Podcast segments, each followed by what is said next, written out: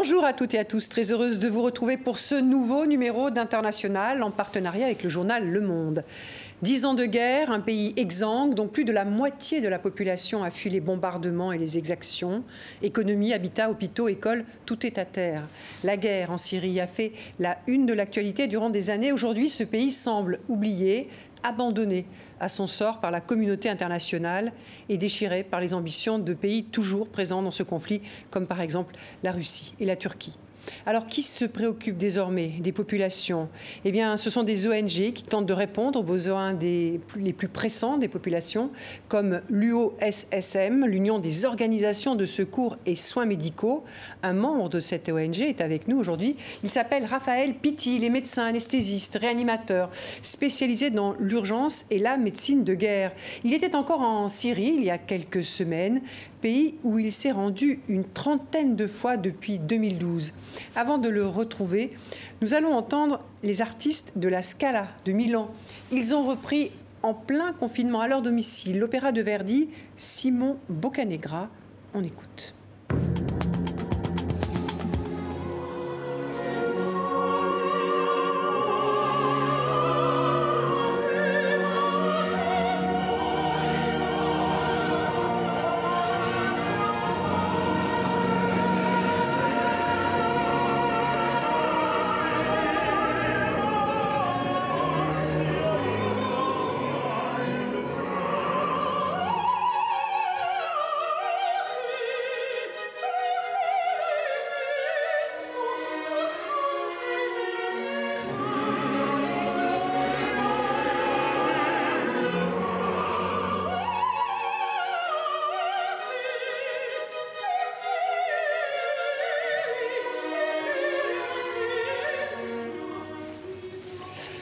Bonjour Raphaël Pitti. Bonjour. Merci d'avoir accepté notre invitation. Hélène Salon, journaliste au Monde, est à mes côtés pour conduire cet entretien. Euh, avant de, parler de la Syrie, de la situation catastrophique de ce pays, un mot sur l'opéra. Euh, j'ai lu dans la presse que vous courriez euh, dès que vous le pouviez, dès que vous étiez disponible pour assister à des, à des opéras.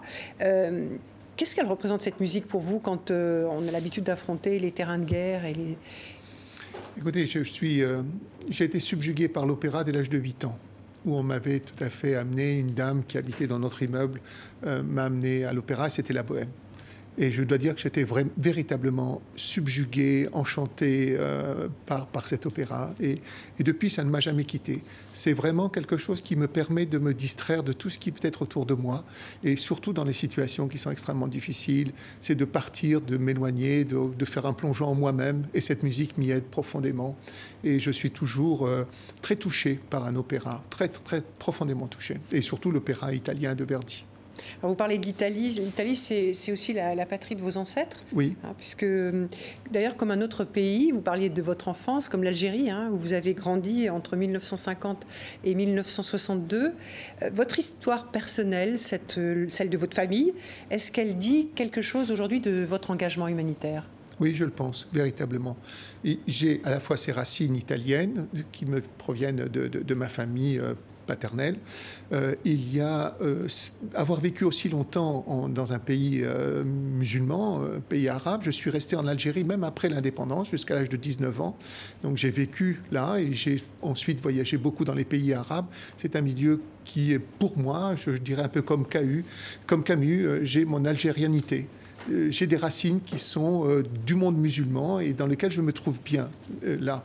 Et troisièmement, je suis français, j'ai une culture qui est totalement française et, euh, je crois qu'au travers du fait que la, France est ma patrie et elle l'est profondément, euh, ma patrie pour laquelle j'ai pratiquement donné 28 ans de ma vie dans l'armée française.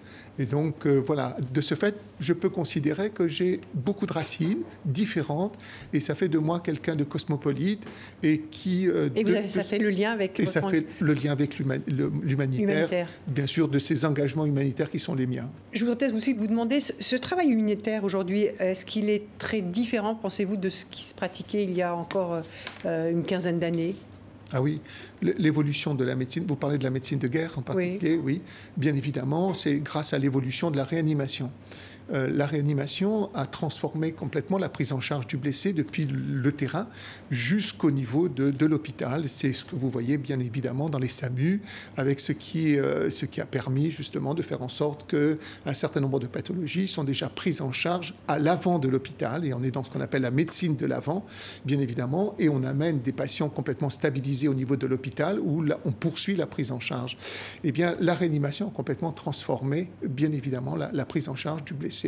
Et donc, euh, on a cette notion du damage control, le contrôle des dommages. Euh, on les commence sur le terrain et ça se poursuit au niveau de l'hôpital jusqu'à la réanimation qui les prendra en charge et le bloc opératoire.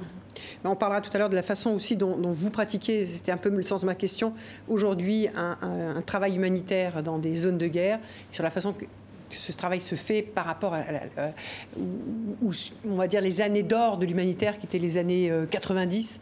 Euh, je crois que c'est quand même extrêmement différent aujourd'hui. Mais avant de poursuivre cet entretien, je voudrais, euh, euh, Raphaël Pitti, que nous nous arrêtions sur votre parcours avec ce focus de Florent Krebseg et Emmanuel Marty.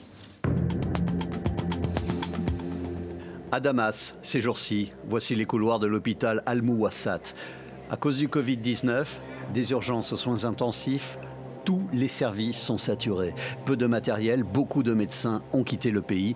Résultat Ils meurent tous devant nous, nous ne pouvons rien faire pour eux. Imaginez la situation sanitaire dans un village à 350 km de là. Voici l'hôpital chirurgical d'Al-Atareb, près d'Alep. Au moment où l'on commémorait les 10 ans du conflit syrien, plusieurs obus de mortier ont fait ici 5 morts et 16 blessés. Raphaël Pitti, sur le site de votre ONG, vous affirmez que le régime de Bachar al-Assad, en s'attaquant à cet hôpital, a envoyé un message clair. Il entend poursuivre sa stratégie militaire ciblée, systématique, sur sa population. Il y a encore aujourd'hui des frappes en Syrie, une situation au milieu de laquelle, depuis huit ans, vous vous battez avec vos armes. Hier, nous avons fait une césarienne en urgence. J'ai suggéré que cette petite fille puisse s'appeler Amel ce qui veut dire espoir en arabe. 30 missions en Syrie, des interventions en salle d'opération, mais aussi en salle de classe, afin de partager votre expérience dans cette médecine de l'action. Une discipline spécifique apprise dans les rangs de l'armée française de Djibouti en 1980, puis au Tchad, en passant par l'Irak et les Balkans. La passion pour une mission, mais aussi l'indignation. Vous quittez l'armée en 2012 pour effectuer votre première mission clandestine en Syrie, au milieu des bombes. L'humanité, la foi chrétienne, la révolte contre le cynisme, la peur de la mort est dépassée. Une colère, le 11 juin 2018, relancée face à ces images. L'Aquarius de l'ONG SOS Méditerranée, avec 629 migrants à bord, fédérons dans l'eau. Aucun pays ne veut accueillir le navire. Pour vous, la réponse de la France, entre autres, n'est pas à la hauteur. Le sort des migrants devient donc logiquement votre deuxième engagement. En tout lieu sur cette terre, on est chez soi lorsqu'on porte tout en soi. Cette phrase est signée de l'une de vos inspiratrices, Etty Ilsum, morte à Auschwitz. Porter tout en soi, si l'ambition est magnifique, le poids semble considérable. Pour votre dernière mission, il y a quelques semaines, vous étiez dans le nord-est syrien qui est sous contrôle des forces kurdes. comment s'est passée cette mission? Quel était son objectif et quelle est la situation humanitaire et sanitaire aujourd'hui dans le nord-est euh, syrien? Écoutez, on est dans une situation de relative stabilité sur le plan de la violence, surtout dans cette zone-là beaucoup moins dans la zone du, nord-ouest, de la zone de Idlib, mais dans cette zone, il y a une relative stabilisation de la violence. Et donc, ce qui est important maintenant, c'est d'essayer de reconstruire un service de santé. Et, les besoins de formation sont énormes. Euh, il manque beaucoup de sages-femmes en particulier. Il manque de médecins anesthésistes réanimateurs, il manque de chirurgiens, etc. Beaucoup ont fui le pays. Et donc, c'est une véritable situation qui pose problème en termes de prise en charge des, populations. Et donc, nous avons plutôt orienté nos formations non plus sur la guerre, mais bien dans la remise à niveau euh, des personnels qui sont encore présents.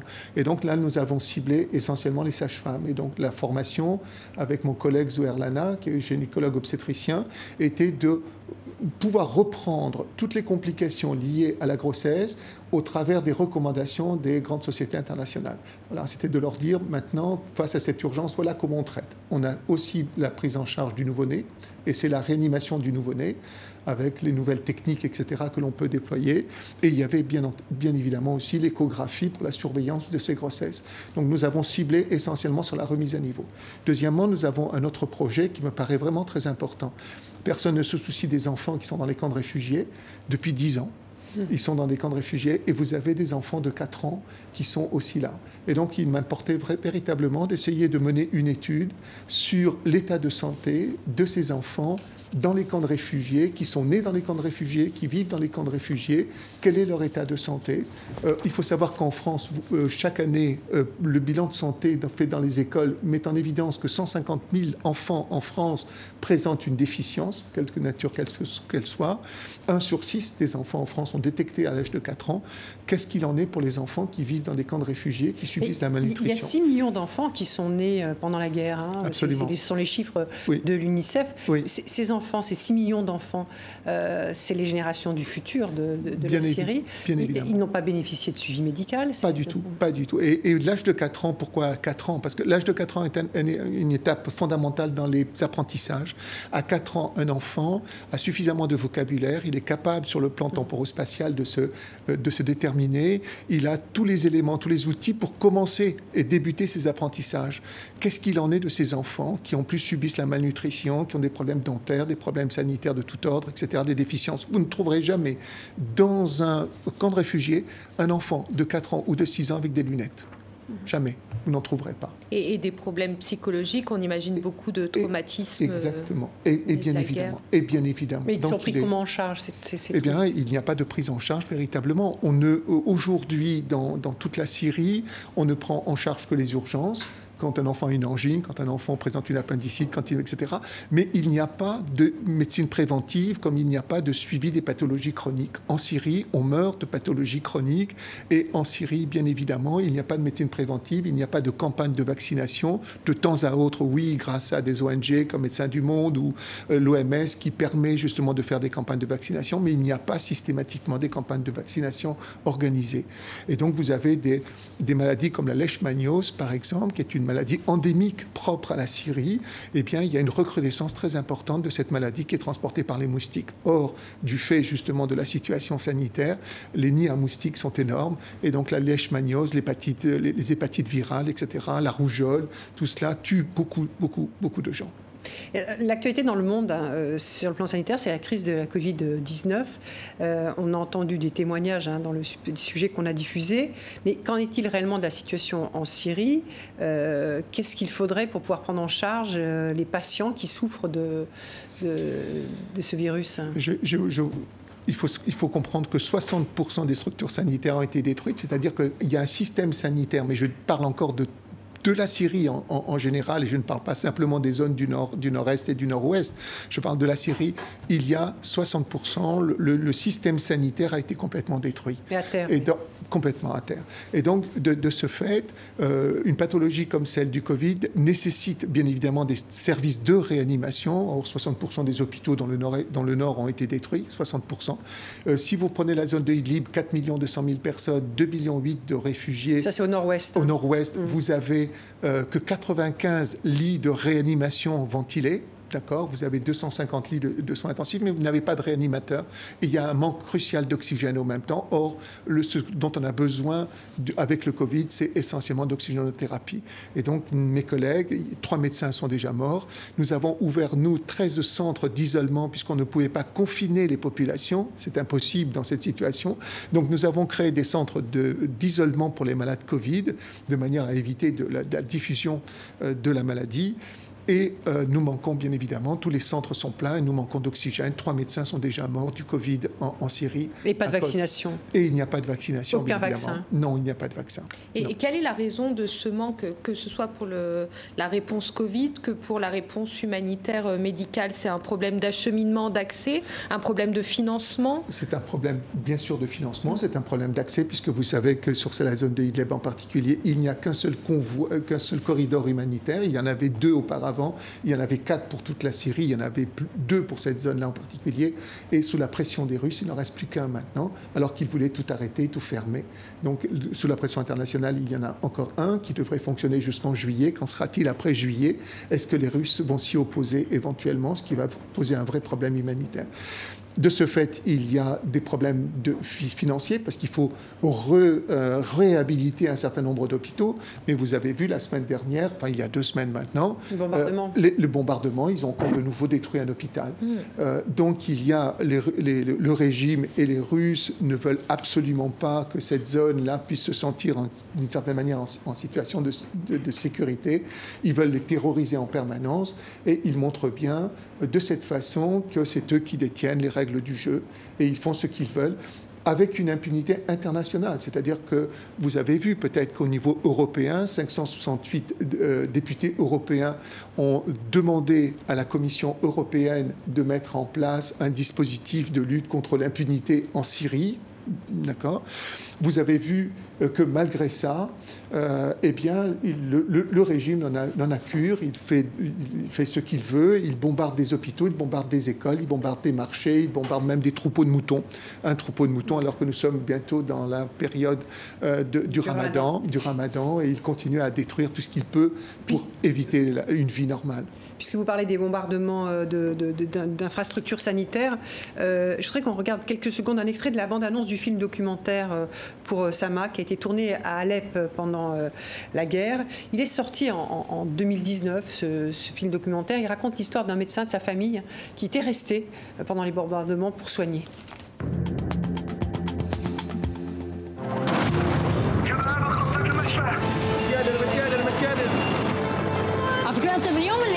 المشفى ما بينقسم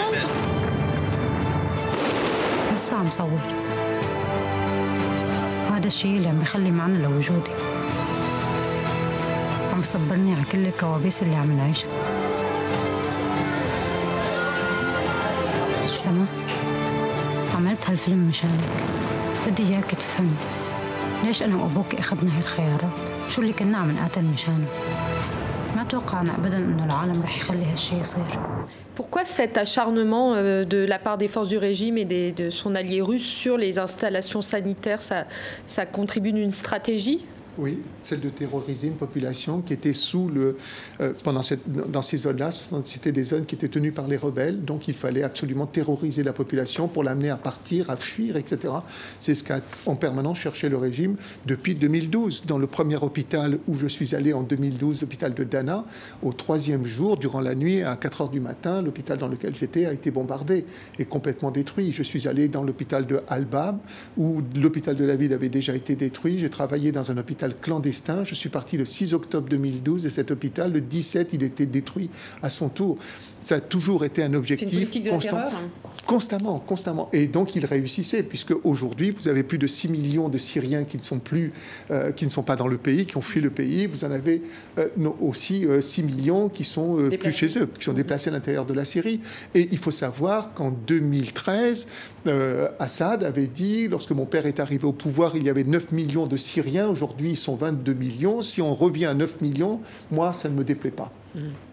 Et alors, il y a les problèmes des infrastructures, mais il y a aussi le problème du personnel soignant, hein, les hommes, les femmes, les médecins, les infirmières, les aides-soignants. Absolument. Euh, eux aussi ont été, euh, je crois qu'il y a eu plus de 1000 euh, médecins tués. Écoutez, pour ce qui nous concerne, notre ONG, nous avons, et nous avons bien sûr les identités de ces personnes, 923 médecins ont été tués pendant cette période. 923 médecins ont été tués. Nous avons dénoncé cela. Euh, ce sont des crimes de guerre, ce sont des crimes contre l'humanité vis-à-vis de la population. Cette population a été martyrisée de toutes les façons possibles et inimaginables. On a utilisé le gaz, euh, les neurotoxiques contre eux, on a utilisé l'hypérite contre eux, on a utilisé le chlore contre cette population, on a utilisé les bombes à fragmentation, on a utilisé le napalm, on a utilisé le phosphore contre cette population. Toutes ces armes sont interdites sur le plan international. Et au fin de compte, qu'est-ce qui s'est passé vis-à-vis de, de cela? Lorsque Obama avait dit avec la ligne rouge, la ligne rouge le 21 août 2013, voilà si la ligne rouge on est, franchie. et pourtant il ne s'est rien passé. Mhm. Et on a pensé qu'en 2014, il aurait normalement détruit tout son armement chimique. En 2015, il y a eu le Kamshekun, c'est-à-dire un, autre hôpital qui a été bombardé, la ville de Kamshekun qui a été bombardée avec 500 morts, et c'était encore du neurotoxique. Et je le sais bien, puisque c'est moi qui ai sorti euh, les preuves justement de, de, l'attaque sur Kamshekun. Et donc, euh, il en a cure. Euh, on est avec un complice qui est bien entendu la Russie, qui est totalement complice, puisque dans la zone, par exemple, du nord-ouest, nous avions donné à l'ONU, c'était une zone a priori considérée comme une zone de désescalade de la violence, où les populations pouvaient venir se réfugier, sous le contrôle de la Turquie, qui avait mis en place 12 postes d'observation. De ce fait, nous avons donné les coordonnées GPS de toutes les structures sanitaires. Nous les avons données à l'ONU. Cependant, en 2019, toutes ces structures ont été ciblées et ont été frappées systématiquement, etc. Ce qui voulait dire qu'ils avaient les coordonnées GPS. Qui pouvait les leur avoir données, sinon justement les Russes?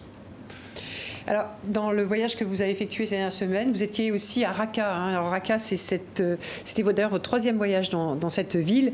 C'est une ville qui est devenue célèbre pour avoir été la capitale du, califat, hein, de, l'organisation État islamique. Euh, je voudrais qu'on regarde quelques secondes un, extrait du documentaire 9 jours à Raqqa. Il a été tourné en 2020.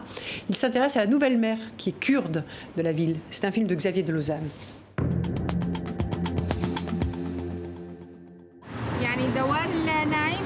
نحن كنا مسوينه آه، مسمينه دوار الجحيم. يعني كل يوم كان بيروس معلقة. طبعا كان بيسور حديدي آه، على محيط الدوار. فكان منظر مرعب جدا. وبنفس الوقت راح نسوي تمثال مصغر تمثال مصغر من من السياج الحديدي مشان يمثل آه رمز الارهاب اللي صار هنا يعني يعني نحن اكيد ما رح ننسى اصدقائنا وابناء المنطقه اللي كان يتم اعدامهم وبنفس الوقت مشان الدول ما تنسى الشيء اللي سووه بينا نحن هنا هالي Alors, lors de sa reconquête, il y a 4 ans, 80% euh, environ de la ville de Raqqa avait été bombardée. Euh, vous y étiez euh, récemment, il y a quelques semaines. Donc, 4 ans après, Comment vit-on à Raqqa? Raqqa a-t-elle été reconstruite? Est-ce qu'il y a des infrastructures maintenant, notamment de santé et euh, d'autres infrastructures publiques? Écoutez, on y vit mieux, d'accord? Parce que j'ai pu voir l'évolution sur ces euh, sur ces trois voyages qui sont les miens. En particulier, c'était la période des combats, donc c'était extrêmement difficile. La population essayait de fuir, lors mais lors du premier voyage, elle essayait de fuir, mais en même temps, elle était retenue par Daesh qui l'empêchait, etc. Et puis ensuite, j'y suis retourné deux ans après. Les conditions de vie étaient extrêmement abominables parce qu'il y avait des millions de tonnes de gravats, etc. Et en même temps, il y avait tout avait été piégé, donc il y avait des explosions. Il suffisait d'ouvrir une porte pour l'avoir sauté, etc. Donc c'était extrêmement dangereux et difficile. Et la population fuyait autant qu'elle pouvait pour aller se mettre dans des camps à l'extérieur de Raqqa. Maintenant, bien évidemment, la ville a été nettoyée euh, de ces millions. On ce témoignage de cette mère, d'ailleurs, qui, qui, parle de la vie qui a, qui a repris. Qui a repris, exactement. On le sent très bien au centre, justement, là où elle, elle est, où elle dit on va mettre au, milieu de la place euh, justement une barrière pour rappeler, etc. Donc on la voit, cette barrière euh, qui a été reconstruite, justement, c'est là où se passaient toutes les exactions de, sur, la, sur la population de, de, Daesh, parce qu'il fumait, parce qu'il fumait, parce qu'il faisait pas la prière, parce que pour des tas de raisons, en tous les cas.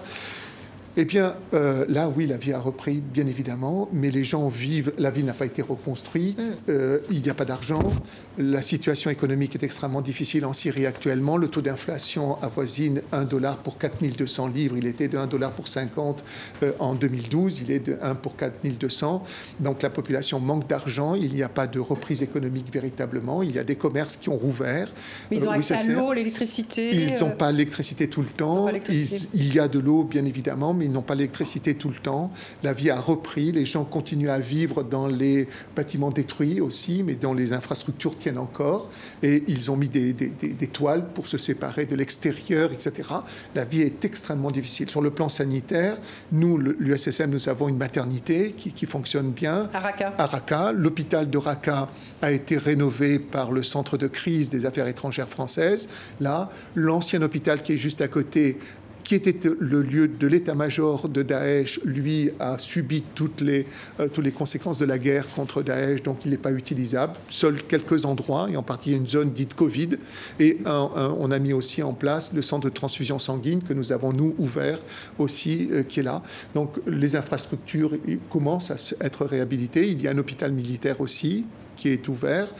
Euh, est-ce que la population, euh, est-ce que la population est en insécurité alimentaire à Raqqa? Parce qu'on a beaucoup entendu que, avec la crise financière, avec l'impossibilité de, pour ce pays de se relever économiquement, il y avait une insécurité alimentaire qui concernait près de la moitié de la population. C'est le cas à Raqqa? Oui, elle, est, elle, est, elle est permanente et elle est permanente sur l'ensemble de, de la Syrie. Même dans les zones qui sont tenues, pour les 60% des zones qui sont tenues par le régime, la situation alimentaire est extrêmement difficile.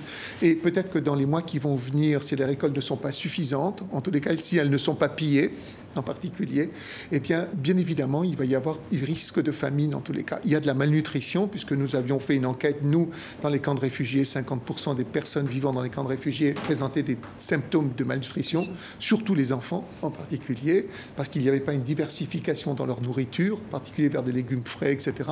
Beaucoup de céréales, beaucoup de sucre, dirons-nous d'une manière générale, peu en tous les cas de fruits frais, etc. Et, euh, et donc il y a un vrai problème aujourd'hui d'alimentation sur l'ensemble du territoire syrien. Il y a une urgence alimentaire et surtout qu'elle va s'aggraver certainement dans les semaines qui vont venir. Et, le problème, c'est que l'aide euh, internationale arrive au compte-goutte. On est encore dans une aide d'urgence, un peu de développement, et surtout pour les donateurs étrangers, on est encore dans la phase de ce qu'ils appellent la stabilisation et pas encore la, reconstruction. C'est quoi l'ampleur de l'aide qui est donnée? Comment cela se répercute sur le terrain? Écoutez, alors c'est essentiellement comme fonctionnent un peu les grandes institutions. Elles ne le font que sur la base de projets. C'est-à-dire qu'il est nécessaire de présenter un certain nombre de projets à ce moment-là, soit à l'ONU éventuellement, soit aux grandes institutions, à l'Europe éventuellement, au centre de crise, etc. Et c'est sur la base de ces projets euh, que sont financés. Mais on n'a pas une idée exacte de la situation des besoins globaux de cette population. Par exemple, ce que nous voulons faire, nous, c'est-à-dire analyser l'état de santé des enfants de 4 à 6 ans dans les camps de réfugiés, permettrait justement d'avoir une idée exacte de leurs besoins pour essayer d'y répondre. Il faut certainement peut-être ouvrir des centres dentaires, il faut peut-être ouvrir plus de centres euh, d'ophtalmologie ou de centres auditifs pour pouvoir corriger toutes les déficiences que l'on peut corriger, que, que l'on a à corriger. Et donc c'est vraiment très important. Aujourd'hui, on n'a pas une idée des besoins globaux de santé publique. On a des ONG qui sont sur le terrain, qui remarquent un besoin et pour lequel on établit un projet en disant aidez-nous à. Et puis là, vous vous trouvez confronté à ce que l'on vous dise ah, mais c'est pas urgent, euh, ah, nous n'avons pas assez d'argent. Ah, peut-être qu'il faudrait que vous envisagiez peut-être de fermer votre centre de maternité à Alol. C'est ce qu'on nous a dit dernièrement. Il y a un de cette aide internationale. Oui, bien sûr. fonds, des fonds oui, collectés. Bien, oui, bien évidemment. Comment vous l'expliquez bah, Tout simplement par la crise économique que traverse le, pays, et c'est vrai pour toutes les ONG, euh, toutes les associations de solidarité euh, dans le pays souffrent aujourd'hui parce que les gens font très attention et, et ils ont moins tendance à être généreux en France, mais dans le monde entier. Et les grandes institutions n'y échappe pas. Il y a eu une réunion, et eh bien c'est bien heureux, il y a eu une réunion euh, la semaine dernière à Bruxelles. Elle a décidé de, de, une aide de 6 milliards 300 euh, millions. D'accord?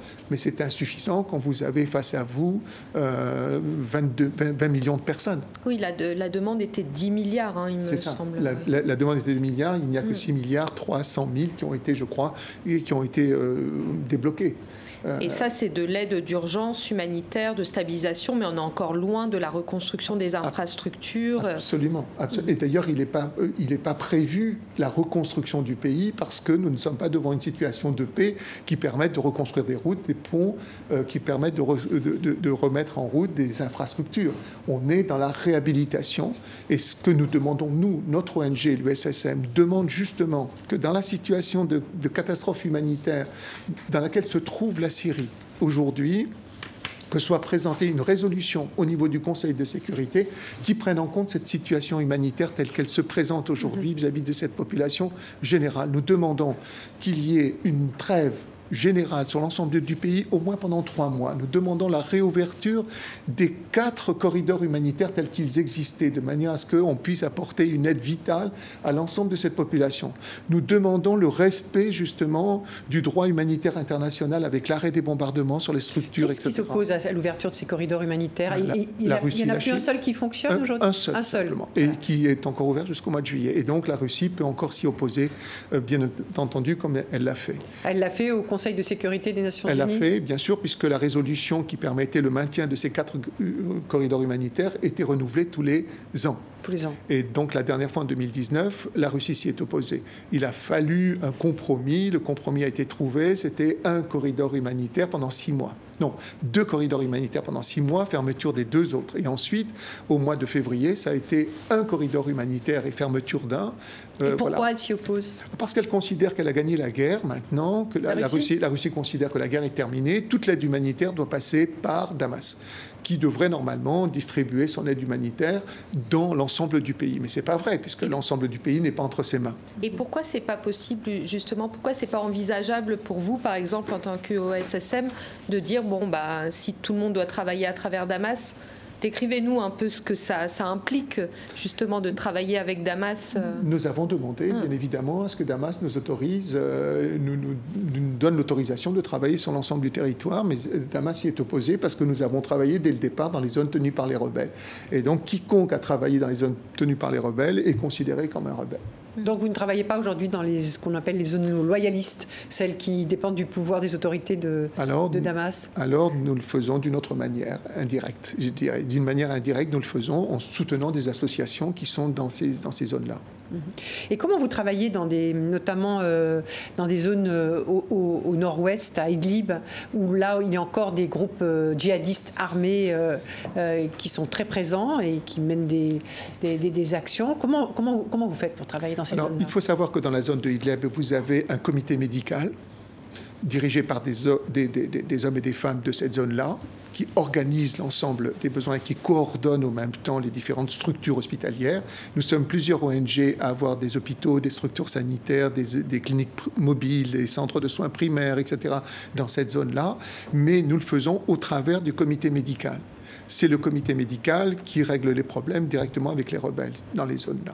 Donc nous n'avons pas, nous, de lien direct avec les rebelles, nous avons des liens directement à travers le président du comité médical de la zone de Idlib. Mm-hmm. Et, et avec lui, nous arrivons à nous coordonner, comme avec les autres ONG, bien évidemment, sur l'aide que nous pouvons apporter. Et vous subissez des pressions euh, de Ayat Tahrir al-Sham, notamment euh, de ce groupe djihadiste? Écoutez, nous n'avons jamais subi. Je suis mm. allé 30 euh, fois en Syrie et dans la zone de, de, Idlib, à Bab el Awa, etc. Au niveau du poste frontière de Bab el Awa, quand j'y étais, j'ai vu passer tous les groupes, en commençant en 2012 par l'armée syrienne libre. Après, j'ai vu Al-Nosra. Après, j'ai vu passer, qui était à Darkouch, etc. Mm. Puis j'ai vu passer aussi Arar al-Sham, etc. Globalement. Des branches d'Al-Qaïda. Hein, ou d'autres branches bien mm. modérées, éventuellement des salafistes, mm. des rebelles euh, modérés. J'ai vu venir au centre de formation des gens qui venaient de chez Daesh, des médecins, etc., en me disant Mais vous devriez venir, docteur, ils ont besoin de médecins comme vous pour former à Raqqa parce qu'ils ont ouvert une université, etc. Et puis, vous savez, c'est intéressant parce que là-bas, ils parlent français aussi. Vous pourrez y trouver des gens. Euh, bien évidemment, nous avons essayé autant que faire de ne jamais faire de différence. Et ce qui a toujours été notre souci, c'est justement de ne pas être, de faire de discrimination, de ne pas être dans la discrimination. Et ça, c'était vraiment important. Et regardez, j'ai travaillé dans ces hôpitaux. À aucun moment, ils ne sont venus me chercher. À aucun moment, alors qu'ils auraient pu le faire tout à fait facilement. Et mes collègues, malheureusement, qui m'ont souvent accompagné, protégé, etc., quand nous trans quand on passait des frontières de manière clandestine, euh, bien évidemment, on n'aurait jamais eu la, possibilité d'empêcher qu'ils m'enlèvent. Pas du tout, et même quand il y avait Daesh. Et vous, l'ancien militaire, euh, l'ancien médecin militaire euh, de l'armée française, soignez des, rebelles qui sont impliqués dans des attentats en France et la France est en guerre contre. Est-ce que c'est une question qui vous qui, vous traverse l'esprit, qui vous pose des problèmes Écoutez, le, souci essentiel pour moi a été de penser à la population. Cette population a, été totalement martyrisée. On ne peut pas imaginer le niveau de violence dans lequel elle s'est trouvée, euh, à part les groupes rebelles eux-mêmes. Hein.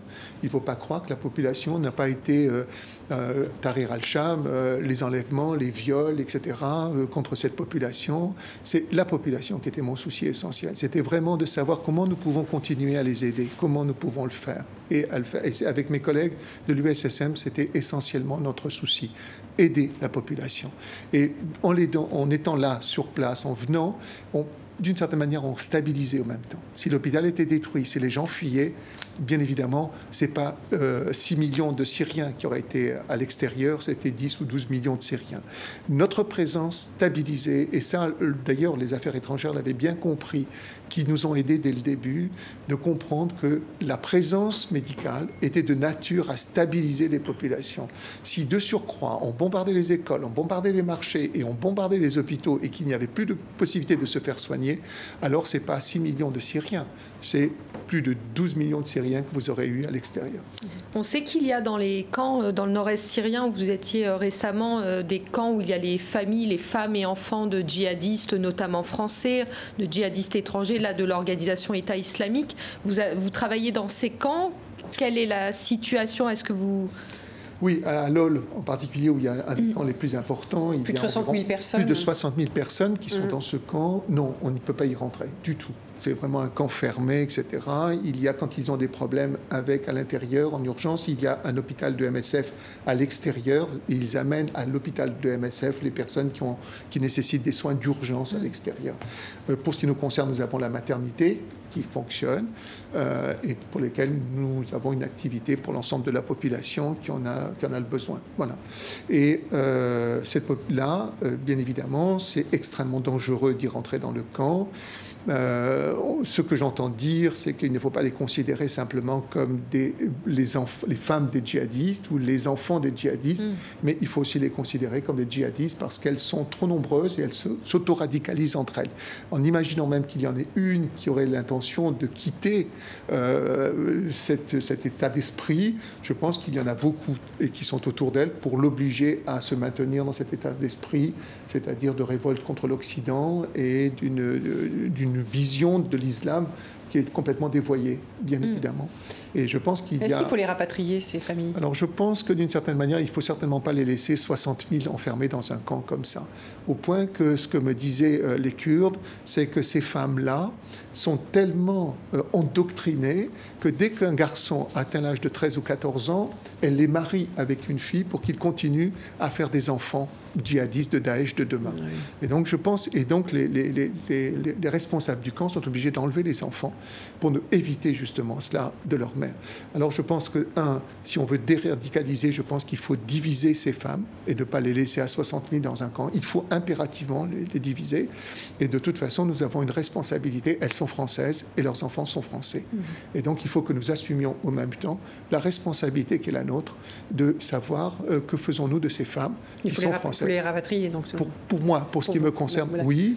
Et nous avons les moyens dans notre pays euh, de faire en sorte justement de les aider à se déradicaliser et à réintégrer la population française. Vous êtes en contact avec elles dans la à la maternité? Non, pas du tout. Pas du tout. Aucun contact. Aucun contact. Puisqu'on parle de la question des, réfugiés, euh, vous l'avez dit, ils sont 12 euh, millions, 6 millions à l'extérieur, 6 millions de déplacés sur le territoire syrien. je voudrais qu'on écoute ces, témoignages de, de Syriens réfugiés à Montréal. Ce sont des paroles qui ont été recueillies par nos confrères de Radio-Canada. On les écoute. Tout est démoli là-bas. Les bâtiments, euh, l'économie, euh, même les, gens sont, euh, sont démolis de dedans. Si tu veux la vérité, non. Pour moi, c'est pas, pas, d'espoir parce que rien n'a changé. Les familles là-bas sont tous déprimées. Les enfants tous déprimés. On vit on vit pas notre enfance. Donc, je suis venu ici, école, enfance, amis, famille, tout. J'ai tout ici. Je suis rentrée en prison avec ma mère pour un an et demi. C'était très difficile. J'aurais frappé ma mère devant moi.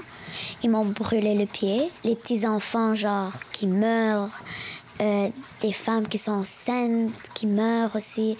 Je pourrais plus appeler ça de la Syrie. Je pourrais appeler ça la guerre, voilà. C'est là-bas que ça a tout commencé. On entend la difficulté pour ces, réfugiés de se projeter, de projeter un retour dans, leur pays. Bachar al-Assad avait organisé, sous la pression des Russes hein, d'ailleurs, en, novembre dernier, une conférence faisant du retour des, réfugiés, a-t-il dit, une priorité.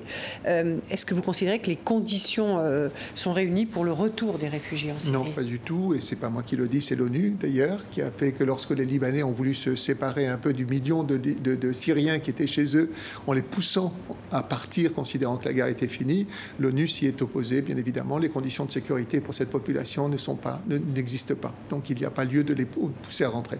Par contre, si vous ouvrez les, les frontières, vous allez avoir 10 millions de Syriens qui vont partir parce que la situation est tellement difficile là-bas en Syrie. Il n'y a pas d'avenir pour eux, tant sur le plan économique, tant sur le plan éducatif, sur le plan sanitaire, euh, que bien évidemment, il n'y a pas de solution, il n'y a pas non plus de solution politique qui laisse envisager un avenir possible pour, les, la population syrienne. Si vous ouvrez les frontières, ne vous inquiétez pas. Il y aura, 20, il y aura 10 ou 15 millions de Syriens, en particulier les jeunes, vont essayer de fuir, bien évidemment, pour essayer de se reconstruire ailleurs.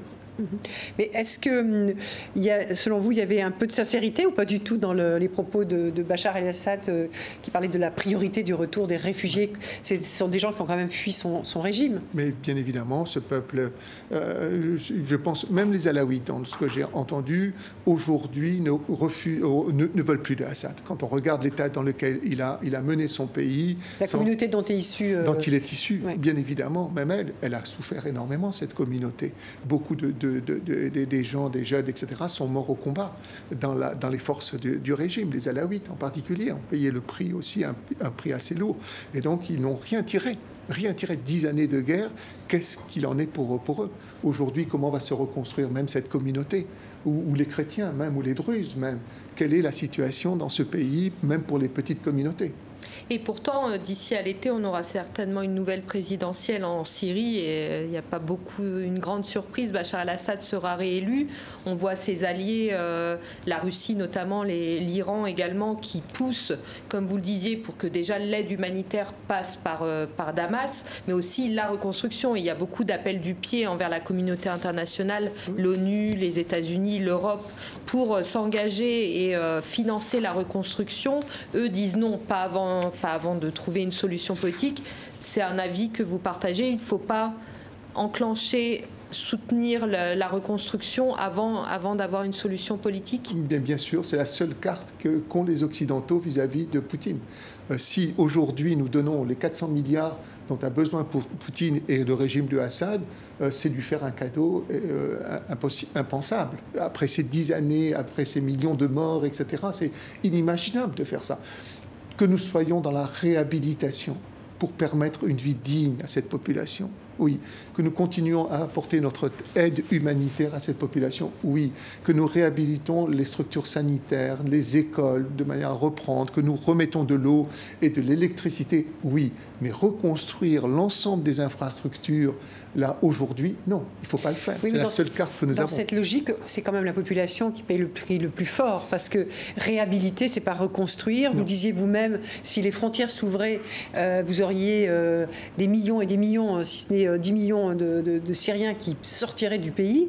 Euh, donc, est-ce que c'est pas un prix extrêmement euh, lourd qu'on fait payer à la population? Le, prix politique du règlement du conflit on entend par infrastructure tout ce qui touche les routes, tout ce qui touche la, remise en place du, train qui existait, qui n'existe plus. C'est au même temps les, ponts, les voies ferrées. Enfin, c'est, excusez-moi, je me répète, mais globalement, c'est toutes les infrastructures de base d'un pays à partir duquel justement on va pouvoir relancer une économie globale, etc. C'est ça qu'il ne faut pas reconstruire aujourd'hui, et c'est la seule carte que nous avons contre Poutine pour l'obliger à trouver la solution, parce que c'est quand même lui qui a les cartes en main. C'est lui qui peut parler avec les Iraniens, c'est lui qui peut parler avec les Turcs, c'est lui qui parle avec les Occidentaux. Nous devons mettre en place Genève, c'est-à-dire un gouvernement de coalition. Ce gouvernement de coalition met en place une nouvelle constitution. Une fois que cette nouvelle constitution a été mise en place, des élections libres sous contrôle de l'ONU, avec d'autres personnes, suppression du, euh, du régime basse, bien sûr, de, voilà, parti de, du parti du, de Bachar el-Assad, avec des, des élections libres libre et on repart à ce moment-là sur une autre, un Mais autre est-ce que chemin. c'est pas un peu une utopie? Parce que comme disait Hélène euh, Salon, on, s'oriente plutôt quand même vers un quatrième mandat euh, de Oui. 7 ans de Bachar al-Assad euh, Et, dans et les on prochains voit mois. que depuis un an et demi, il y a ces discussions à Genève et que Oui, ça n'avance pas du ça tout et pas du que, Bachar al-Assad bloque. Donc, Bien euh, évidemment, mais c'est Poutine qui bloque, bien évidemment, parce que Poutine a le pouvoir éventuellement de, de remplacer Bachar el-Assad s'il le désire et mettre un- un- éventuellement quelqu'un qui serait euh, un, un assujetti de Poutine. hein, parce que c'est ce qu'il a fait en Tchétchénie et ailleurs. hein. Et vous D'accord. pensez que l'arrivée euh, de- de- du président américain Joe Biden peut, euh, peut donner une nouvelle impulsion dans Je- ces Oui, discussions je, je pense véritablement. Je le pense véritablement et qu'avec l'appui au même temps des Européens, d'une certaine manière, je pense que nous avons la, si nous restons très soudés, nous les Européens, en venant en appui au même temps à Joe Biden pour avoir une position occidentale qui est très ferme, en disant nous sommes prêts à reconstruire la Syrie à condition, bien évidemment, que les conditions politiques soient réunies pour avoir une solution pérenne justement à ce pays. Et qu'est-ce que demande ce pays justement? C'est une nouvelle, une coalition, bien évidemment, et une nouvelle constitution et de nouvelles élections libres sous le contrôle de l'ONU. C'est possible, cette solution elle est faisable, elle est rapide, elle pourrait même être envisagée dans les mois qui viennent, tout simplement, euh, s'il y a. Et les Européens, le monde occidental n'a qu'une seule arme possible, c'est la reconstruction du pays, à condition, bien évidemment, que nous ne sommes pas tous capables, et je reprends la, phrase de- d'Emmanuel Macron lorsqu'il nous avait reçus en 2019, vous verrez, dit-il, bien évidemment pour la France, la solution ne passe pas par Assad. La solution politique ne passe pas. Pour notre gouvernement, la solution ne passe pas par Assad. Mais il faut se méfier de certains nombres de pays européens qui iront rouvrir leurs ambassades dès lors qu'ils considéreront que la guerre en Syrie est finie. Eh bien, c'est justement ce qu'il faut faire en sorte que cela ne, soit pas. Et que les, les- les Européens restent très unis, très fermes, parce que c'est nous qui avons l'argent, les Américains ont l'argent, Poutine n'a pas l'argent, l'Iran n'a pas l'argent. Si nous voulons reconstruire, nous avons ça comme seule possibilité de faire miroiter à Poutine la reconstruction du pays, oui, mais par une solution qui est acceptable par tous. Et qu'est-ce qui pourrait définitivement donc faire euh, changer d'avis Poutine et qu'il lâche euh, Bachar el-Assad Bah, On comprend bien la reconstruction et les, fonds pour cette reconstruction, mais qu'est-ce qu'il va faire? Parce que pour l'instant, il. Il va se retrouver devant une situation qui est au fond qu'il n'aura jamais fini la guerre en, en Syrie. Sa présence sera toujours importante. Il y aura toujours en permanence des, des, des- des- des- des bombardements. Il y aura toujours en permanence une situation larvée. C'est une- et et c'est pour lui aussi une, une façon de sortir euh, le- la tête haute de cette situation-là. Il faut qu'il se sépare de Assad. Il faut qu'il entende et qu'il se sépare de Assad. Et, et ça, ça me semble véritablement important. On disait au, début de cet entretien que ce qui était euh, absolument euh, incroyable, c'était la façon dont la communauté internationale avait quand même détourné son regard de, ce qui se passait euh, sur ce territoire. Comment vous expliquez-vous que aujourd'hui la, Syrie soit aussi absente des voix des grands de ce monde? Alors parce que le maître du jeu, véritablement, et quand il y avait Trump en particulier, qui avait aussi abandonné, il a même abandonné les Kurdes, hein, alors même qu'il les a armés pour aller se battre pour nous contre Daesh, il n'a pas hésité à les abandonner en disant donc on fait rentrer les boys maintenant à la maison, euh, les Kurdes ont fait le boulot pour nous, c'est très bien, je, pars. Et donc euh, il est évident qu'il n'était pas fiable, et sur le plan international, sa parole n'avait pas de valeur, celle de Trump, etc. Donc c'était compliqué au même temps pour les, pour les Européens. Euh, nous n'avons pas la force de notre politique étrangère. Nous n'avons pas une armée, nous n'avons pas financièrement, nous n'avons pas la puissance de nos désirs de politique étrangère. Nous avons besoin d'être suivistes des Américains pour le faire ensemble. Et la France en particulier n'y arrive pas, bien évidemment. Les autres ne nous suivent pas dans notre, dans notre politique étrangère. Nous sommes très isolés. Et donc, il est évident que si euh, Joe Biden maintenant a une position très ferme sur la situation euh, et sa vision politique euh, rejoint celle des, Européens, alors il faut que nous soyons très soudés avec lui, autour de lui, pour obliger Poutine à accepter cette idée d'une solution politique qui soit trouvée à Genève, hein, qui soit, oui, à Genève ou au niveau de l'ONU, pour qu'elle soit, qu'elle garantisse la paix pour la Syrie, qu'elle puisse se reconstruire. On voit, on voit pour l'instant que les fronts sont plutôt gelés, hein, mais le, régime n'a pas réussi à reconquérir euh, toute la Syrie, loin de là. On a notamment la zone, euh, les protectorats sous influence turque, euh, la zone qui est, qui est gouvernée par les Kurdes. Vous pensez qu'il y a un risque de, retomber à nouveau dans, des guerres assez fortes, notamment peut-être pour la reconquête des zones face à la Turquie par le régime Assad, ou de celles qui sont sous influence kurde, ou peut-être même on voit qu'il reste des cellules de l'État islamique, une résurgence comme ça djihadiste? Oui, c'est très possible, et surtout avec la crise économique telle qu'elle se présente aujourd'hui. Et donc il y, a, euh, il y a un risque très profond dans ce pays, effectivement, de retomber. Il y a aussi des, risques de manifestation. Si on va vers la famine dans les zones qui sont contrôlées par le régime, euh, là aujourd'hui, à Hama, dans toutes ces villes, Homs, etc., des rats dans le sud, etc., il y a toujours potentiellement la crise économique telle qu'elle se présente, il y a des, des, zones de famine, etc., alors on risque de voir effectivement un, un dans la violence, et d'une certaine manière. Et je pense que le régime est épuisé aussi. Et les soldats du régime de Assad sont épuisés par dix ans de guerre. Dix ans de guerre. Et donc, il ne tient aujourd'hui que par deux béquilles. Euh, qui, parce que c'est un homme mort en vérité, hein, ce régime est mort. Il y a, euh, c'est un mort qui est soutenu par deux béquilles. Une béquille s'appelle la Russie, l'autre béquille s'appelle l'Iran, et qui, qui, les soutient. Encore que la béquille iranienne n'est plus très fiable. Oui, en difficulté. N'est plus très fiable non plus. Donc on se retrouve dans cette situation-là. Si Poutine veut, demain, il peut y avoir justement une solution politique. Et il faut que les Occidentaux, en tous les cas, restent très liés ensemble et d'une manière assez ferme. Et, cette, euh, cette, menace djihadiste, on dit qu'il y a de plus en plus d'attaques, euh, d'enlèvements, euh, justement dans, les, dans, la zone où vous étiez récemment, dans le nord-est syrien. C'est quelque chose que vous avez observé durant vos, différents déplacements, la dégradation sécuritaire finalement je, ne crois pas. Je pense qu'au contraire, on a une situation de sécurité qui est assez bonne grâce à la présence des forces kurdes qui sont là. Mais c'est clair que la nuit, la porte est ouverte à toutes les violences et on vous dit surtout de ne pas circuler de nuit dans, dans ces zones-là surtout dans les zones autour de Raqqa, parce qu'il y a un certain nombre de villages où il y a des cellules dormantes de Daesh qui sont toujours là, présentes. Euh, au niveau de Raqqa, la sécurité est assurée, d'une certaine manière, mais en dehors de Raqqa, dans les villages en particulier, il y a des cellules dormantes de Daesh, ça c'est certain. Mm. Alors, nous arrivons presque au terme de, cet entretien. Hein. Il nous reste trois minutes. Peut-être revenons sur la question euh, humanitaire. Euh, L'ONU avait qualifié la situation dans cette fameuse province euh, d'Idlib, vous dites Idlib, comme la plus grande catastrophe humanitaire de ces premières décennies du XXIe siècle. Est-ce que c'est toujours le cas? Parce qu'en 2020, il y avait des, une marée humaine, hein, plus de 900 000 personnes qui, qui fuyaient. Quelle est la situation selon les informations que vous avez grâce à, à, votre ONG, l'UOSSM C'est ce que euh, j'ai parlé d'une situation humanitaire de catastrophe dans l'ensemble de la Syrie, mais là particulièrement, on est dans une poche là qui vit une situation de désespérance totale.